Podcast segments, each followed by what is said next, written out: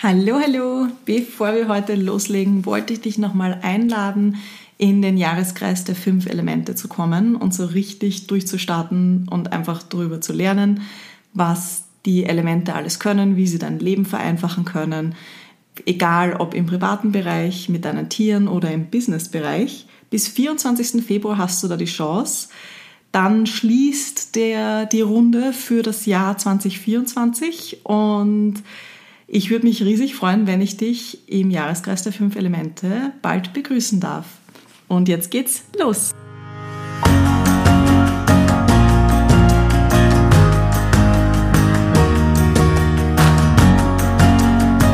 Hallo, hallo und herzlich willkommen zur Podcast Hofgeflüster. Mein Name ist Robina Michelic. Du kannst mich aber gerne Rubi nennen. Ich bin Energetikerin für Mensch und Tier und auch als Barhofbearbeiterin unterwegs. Heute möchte ich aber mal ein bisschen über die energetische Seite sprechen und vor allem im Zusammenhang mit der Aussage Healer, heal thyself. Denn für mich ist es gerade als Energetikerin unabdingbar, in meiner Mitte zu sein. Natürlich ist es auch vorteilhaft, wenn man mit Tieren arbeitet, dass man in seiner Mitte ist, weil die spüren das extrem. Wir Menschen spüren es auch, aber wir haben das manchmal im Gefühl und ignorieren das Gefühl dann. Da gibt es auch ganz spannende Studien dazu, wo ich ein bisschen später dann drauf eingehen werde. Und gerade wenn man eben versucht, Menschen zu unterstützen, kann man das meiner Meinung nach nur machen, wenn es einem selber gut geht.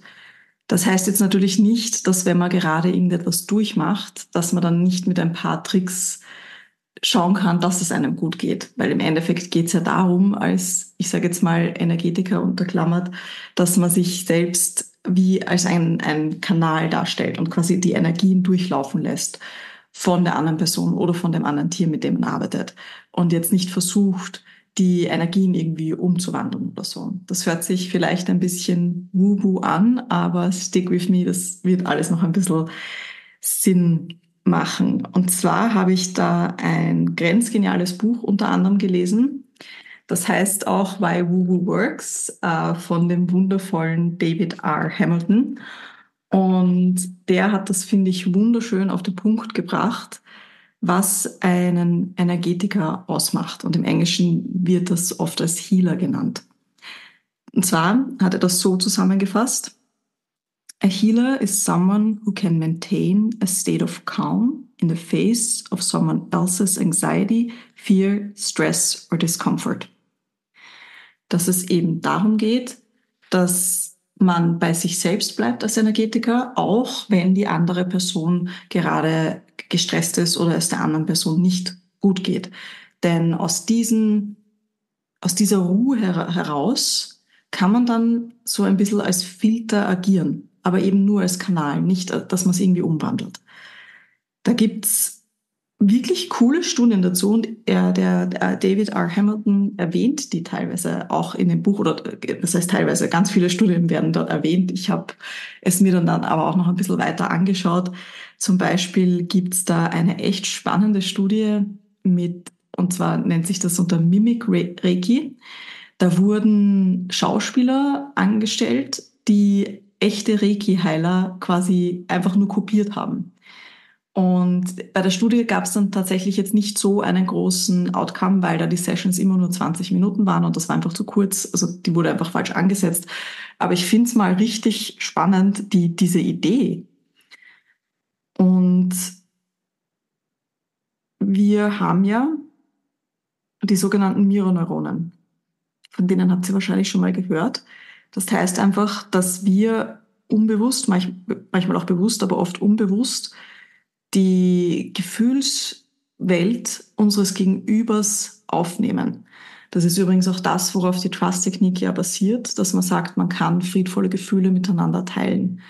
Wir kennen es jetzt, wenn man sich damit noch nicht so beschäftigt hat, hauptsächlich aus der negativen Seite. Man ist schon gestresst, kommt nach Hause, dann streitet man noch mit dem Partner oder der Hund nervt, das Kind nervt, all dieses Negative, man hat eh so einen schlechten Tag und dann ist noch alles mühsam, was nur mühsam sein kann. Und unser Gegenüber schwingen sich darauf ein. Das heißt, wenn man selbst gestresst ist, spürt das unbewusst der Partner und reagiert darauf, meist auch mit Stress. Und das kann man aber eben auch umwandeln. Und ich finde, das ist unter anderem die Aufgabe, wenn man als Energetiker arbeitet, dass man eben versucht, dieses stressige Gefühl in eine Ruhe zu filtern. Natürlich kann man das mit sanften Berührungen, mit ätherischen Ölen, mit welchen Techniken auch immer unterstützen. Aber das macht es unabdingbar, dass man selbst in der Mitte ist und eine gewisse innere Ruhe hat. Weil sonst kann man das natürlich nicht filtern, weil wenn man selbst gestresst ist und dann kommt ein gestresster Kunde daher, dann hm, wird es ein bisschen schwierig. Also da muss man dann schon verdammt gute Tricks drauf haben. Und wenn du die drauf hast, dann melde dich. Also ich mache es tatsächlich auch so, dass ich, äh, wenn es mir wirklich nicht gut geht, ist Gott sei Dank eh nicht so oft, aber zum Beispiel habe ich früher sehr viel unter Migränen gelitten, die ich jetzt wirklich gut schon aufgearbeitet habe. Ähm, und wenn ich, aber trotzdem hin und wieder kommt es noch, gerade eben im Frühling, weil das ja laut den fünf Elementen in die Holzenergie kommt und die ist einfach unter anderem für Migränen verantwortlich. Und wenn ich eine Migräne habe, dann sage ich sämtliche Termine ab, auch wenn ich die Migräne schon ganz in der Früh habe und erst am Abend Termine habe, weil das so viel Kraft von mir zehrt. Selbst wenn ich dann von den Schmerzen her, wenn es mir eigentlich schon gut geht, macht das überhaupt keinen Sinn, da energetisch zu arbeiten. Und auch mit der Hufbearbeitung sage ich da ganz gern ab, weil das ist nicht so spannend, kopfüber dann auch noch äh, schwerste Arbeit körperlich zu leisten. Und wie gesagt, die Pferde sind auf das auch alles extremst sensibel. Wobei etwas Positives haben für mich die Migräne-Schmerzen. Nichts bringt dich mehr in die Gegenwart als Schmerzen. Aber dazu mache ich, glaube ich, mal eine eigene Episode. Und was ich auch super spannend fand, dass es den sogenannten Natural Healer Effekt gibt. Der wird unter anderem auch in dem Buch super gut erklärt bei Woo Works. Ich schreibe das in die Podcast-Beschreibung rein, das Buch. Denn laut dem ging es dann auch noch hervor, dass wenn man als Energetiker nicht versucht, die andere Person zu beeinflussen, auch wenn es in die positive Beeinflussung geht, dass es der Person besser geht, sondern einfach nur den Raum quasi haltet oder eben als großer Filter agiert oder Durchflussrohr oder wie auch immer, dass das die besten Effekte hatte. Was ich super spannend finde und ich mir dann echt gedacht habe, okay, vielleicht ist Intu unsere Intuition größer, als wir das manchmal glauben. Also finde ich echt super cool. Bei Tieren habe ich das schon mehrmals erlebt, äh, bei Menschen. Ja, also ich, ich glaube es absolut. Ich, aber wie gesagt, da, also das, das fand ich super, super spannend. Und natürlich, bei mir wäre es nicht anders. Ich bin die fünf Elemente Ruby, sage ich jetzt einmal. Also ich hole mir dann natürlich die Weisheiten der klassischen östlich-asiatischen Medizin dazu und da ist die energetische Arbeit eindeutig dem Wasserelement zugeordnet. Und das Wasserelement ist ja fast schon ein bisschen mystisch. Das ist auch das, äh, was man, wo man am längsten braucht, um das zu verstehen. Das ist riesengroß, grenzgenial. Das ist das, was uns in den Tod begleitet. Theoretisch aber auch in die Wiedergeburt, wenn man daran glaubt. Und es heißt ja eben, stille Wasser sind tief. Aber eine Tiefe hat ja auch eine Ruhe. Und das finde ich wieder so schön, diese Verbindung zur klassischen östlich-asiatischen Medizin. Und natürlich kann man das Wissen auch als Energetiker extrem anwenden, um sich selbst zu boosten. Also ich helfe mir tagtäglich mit dem Wissen der fünf Elemente. Und mich haben sie auch gelehrt, mein eigenes Tempo wahrzunehmen in meinem Körper. Und zwar waren da wirklich die Migränen der Anstoß. Weil die Migränen eine Art weiße Flagge von meinem Körper sind. Also wenn ich zu viel mit den Gedanken in der Zukunft bin, dann kann es eben sein, dass die Migränen daherkommen, um mich einfach wieder in die Realität zu holen. Also das hat einfach diesen psychosomatischen Effekt. Und wenn man sein eigenes Tempo mal wirklich wahrnimmt und dann nicht dauernd drüber geht, weil ich bin jahrelang, also ich habe eben jahrelang im Marketing gearbeitet und da war ich nur über meinem Tempo. Da habe ich nicht mal gewusst, dass äh, es langsamer geht. Mir, mir haben regelmäßig alle möglichen Leute gesagt, ich rede so schnell, dass ich nicht verstanden werden kann.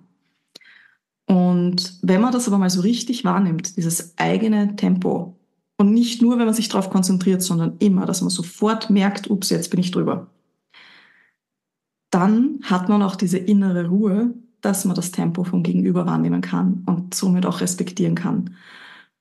Und meiner Meinung nach ist der Weg des Körpers immer der schnellste. Das heißt, nichts wird so schnell Veränderung erbringen, als wenn du deinen eigenen Weg akzeptierst und durchgehst. Und das ist einfach meine Berufung, dir oder meinen, meinen Kunden, meinen Tieren zu helfen, mit dem Respekt des eigenen Tempos. das ist deutsch korrekt, ich glaube. Und ja, in diesem Sinne unterstütze ich dich da gerne, melde dich. Ich werde zu dem Thema jetzt, glaube ich, auch noch ein paar Folgen machen. Eben auch, ich bin ja eigentlich ein totaler Ratio-Mensch und wie ich es vom Ratio-Menschen zum Energetiker geschafft habe, das hat nämlich auch mein Weltbild zerrüttelt. Und da habe ich mir ganz viel eingestehen müssen, vor allem über das Fühlen und das Wahrnehmen. Und ich bin gerne für dich da und ich hoffe, diese Folge hat dir einfach ein bisschen was zum Denken gegeben das Buch kann ich dir sehr empfehlen. Er hat auch ein Buch geschrieben, das heißt The Five Side Effects of Kindness, äh, der David R. Hamilton. Und das ist grenzgenial als Audiobuch, weil das ist ein Schotte und der hat den süßesten schottischen Akzent. Und dann geht's eben noch über die Kindness, also über das Wohlwollen. Und das ist einfach, oh, ich liebe dieses Buch zum Anhören. Ich höre das fast immer bei längeren Autofahrten. Ich weiß nicht, wie oft ich mir das schon angehört habe. Es ist auch super, super spannend und ein grenzgeniales Buch. Also das kann ich als Audiobuch, ich kann es gar nicht genug empfehlen. Und in diesem Sinne, wir hören uns in zwei Wochen. Bis dahin, alles Liebe.